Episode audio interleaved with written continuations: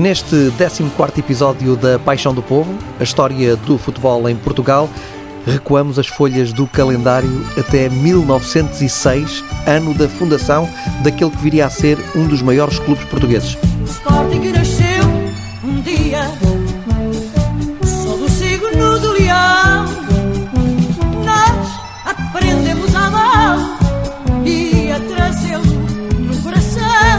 Vamos até ao dia 1 de junho de eh, 1906, quando foi escolhido o nome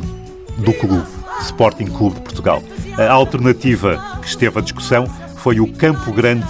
eh, Sporting Clube. Portanto, hoje em dia podíamos chamar eh, Campo Grande ao Sporting. Não tivesse sido esta a decisão eh, da maioria dos fundadores do clube a 1 de junho de 1906 e o, o clube nasceu exatamente com base na vontade dos dissidentes de um clube chamado Campo Grande,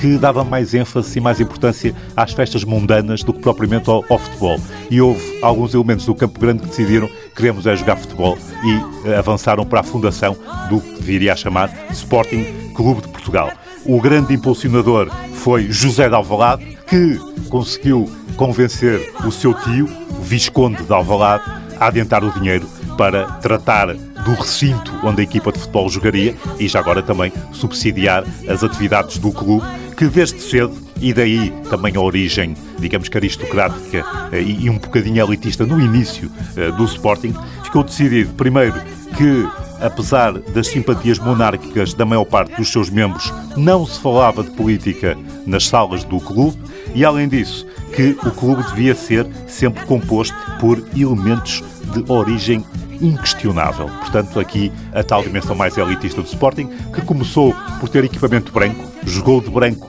entre 1906 e 1908, só em 1908 acrescentou o verde, mas não eh, às riscas, não às listas horizontais, mas sim naquele equipamento bipartido, digamos assim, metade branco de um lado e metade verde do outro, ficou chamado o equipamento Stromp, que foi o primeiro equipamento em que o Sporting apresentou as duas cores, o verde e o branco.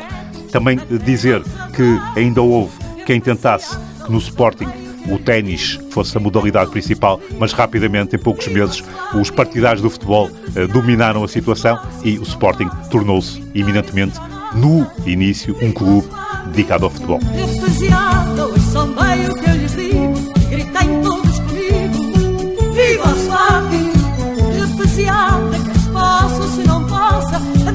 se